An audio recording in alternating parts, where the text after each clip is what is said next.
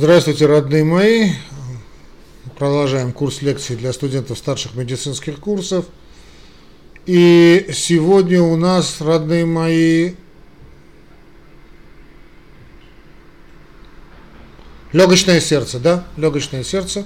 Я напоминаю, что вы на канале Уголок доктора лекции, а я его ведущий, доктор медицинских наук, профессор Асвацатрян Армен Веленович. Ну, давайте потопали, э, друзья мои, потопали. Посмотрим, что там у нас за вопросы по легочному сердцу. Э, возьмите ручки и бумаги и записывайте, хорошо, чтобы запоминать лучше. Ну и, конечно, прослушивать надо будет эти лекции несколько раз, чтобы зафиксировать у себя на уровне подкорки. Итак, вопрос, давайте мы его переведем. Значит, что из следующего является вероятной причиной острого легочного сердца? Ну, корпульмонале, да?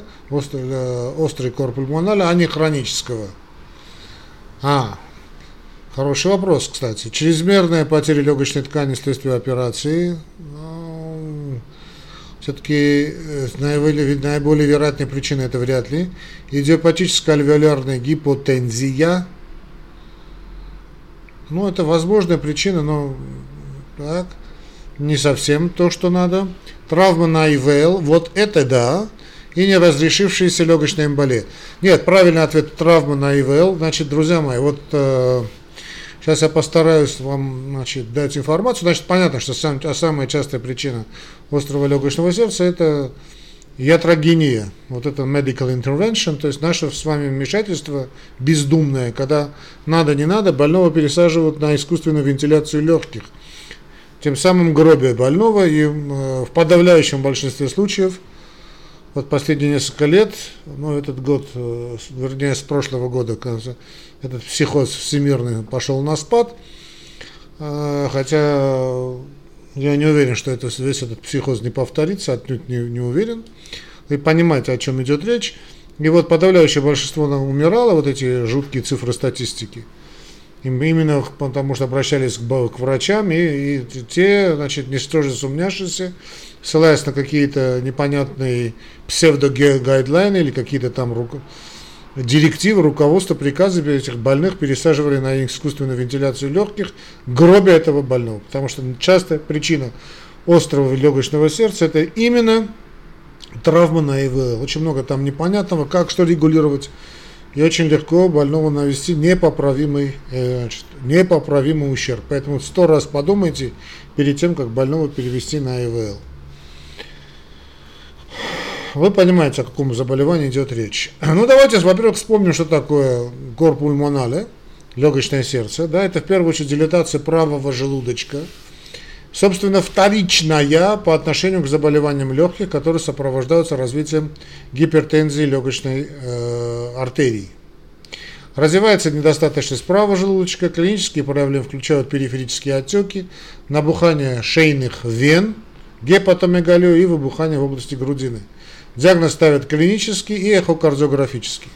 Лечение ориентировано на устранение причин заболевания. Значит, корпульмонале зафиксировали расширение правого желудочка и, собственно, недостаточность.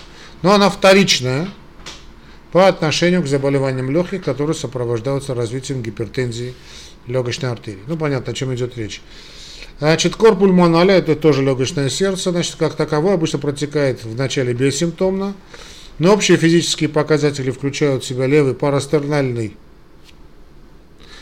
систолический подъем, громкий легочный второй тон, это ТС2, да, функциональная недостаточность трехстворки, ну, клапан правого сердца, и шум над легочной артерией. Кстати, трехстворчатый клапан был впервые описан именно Леонардо да Винчи. Позже у нас идет вздутие яремной вены, джагулярис, да, и диагулярки, гепатомегалия, отеки нижних конечностей, ну, правожелудочковой недостаточности. При диагнозе необходимо проведение Желательно, конечно, мы проводим эхокардиографию, чтобы увидеть, что там происходит. То есть увидеть это расширение значит, э, правых отделов. Можно в некоторых случаях делают катетеризацию правых отделов сердца, но сейчас вот все чаще и чаще, слава тебе Господи, начали от этого значит, э, дикого метода отказываться. То есть не то, что дикий метод, он э, излишне, излишен в плане возможных осложнений, а их немало.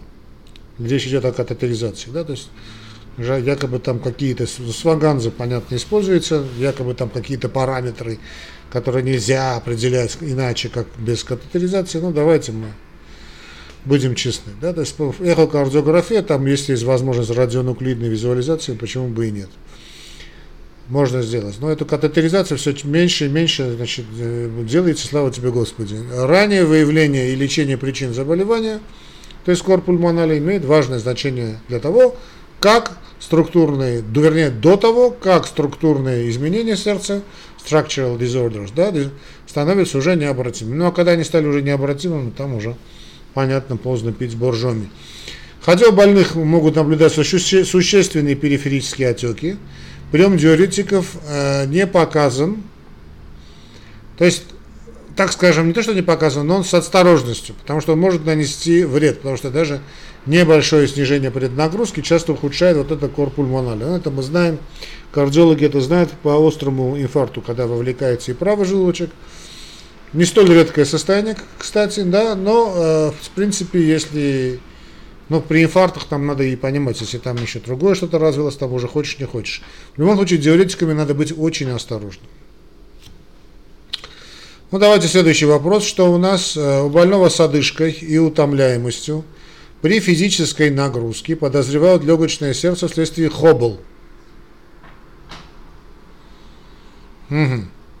После физикального обследования, какое из следующих визуализирующих исследований наиболее подходит для оценки левого желудочка у этого больного? Ну, понятно, что речь идет, сейчас я не открою типа варианты, понятно, что речь идет о эхокардиографии, значит, а, рентген грудной клетки, ну, э, ЭКГ, ну, ЭКГ, кстати, не дурно сделать в любом случае, значит, что вам мешает? Если, конечно, состояние больного подпустит, допустимо.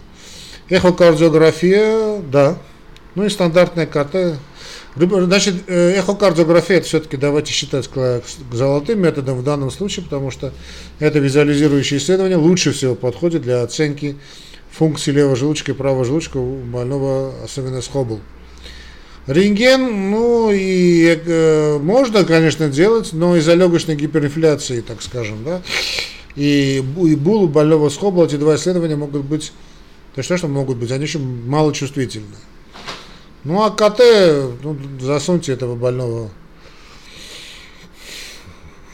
в таком состоянии в компьютерную томографию, я не думаю, что получится. Ну, конечно, правильный ответ э, у нас эхокардиография. Значит, э, следующий вопрос, а как я понял, он последний. У больного отек легких вследствие легочного сердца. Ого. Если у этого больного также присутствует недостаточность левого желудочка и перегрузка легочной жидкостью, ну, классический э, Килип 3, да, Килип 4 даже, то есть переходит в состояние карзогенового шока, наверное, я так понимаю, значит, у больного присутствует э, недостаток, ну, признаки недостаточности. Левого желудочка, перегрузка легких жидкостью, ну, переднагрузка, да, и какой следующих типов препарата является наиболее подходящий. Ну, имеется в виду э, мочегонные, да, да, друзья мои, значит, мочегонные, да, тут вот антидиуретики, антикоагулянты, блокаторы эндотелиновых рецепторов, же пижонская группа препаратов, легочные вазодилататоры. Здесь, конечно, ответ из этого спектра антикоагулянты, диуретики, блокатор эндотелиновых рецепторов или легочные вазодилататоры, ну, тут мы должны сказать с мочегонные, потому что тут уже идет, э, пена пойдет скоро у этого больного, и надо успеть, в принципе, эти мочегонные сделать. Не дай бог, чтобы организм ответил. Значит, мочегонные, лечение легочного сердца диуретиками обычно мало показано, поскольку небольшое снижение преднагрузки, как мы уже сказали выше, может усугубить легочное сердце, однако, когда вовлекается в процессе левого желудочка, это бывает сплошь и рядом, значит, перегрузки легочной, значит, так скажем, жидкостью э, легких, то это адекватное лечение должно только и только диуретики. Увы. Ну, антикоагулянты у больного с хроническим легочным сердцем, ну, если это ну, вообще, да, ну тут у нас острое состояние. То есть э, вариант А антикоагулянты, ну, у больных с хроническим легочным сердцем длительный прием антикоагулянтов, да, снижает риск венозной тромбоэмболии, но антикоагулянтами отек легких не лечит, друзья мои. Что там у нас было? Ну, блокатор эндотелиновых рецепторов, я, честно говоря, довольно скептически отношусь, то тут правильно, это в любом случае диуретики.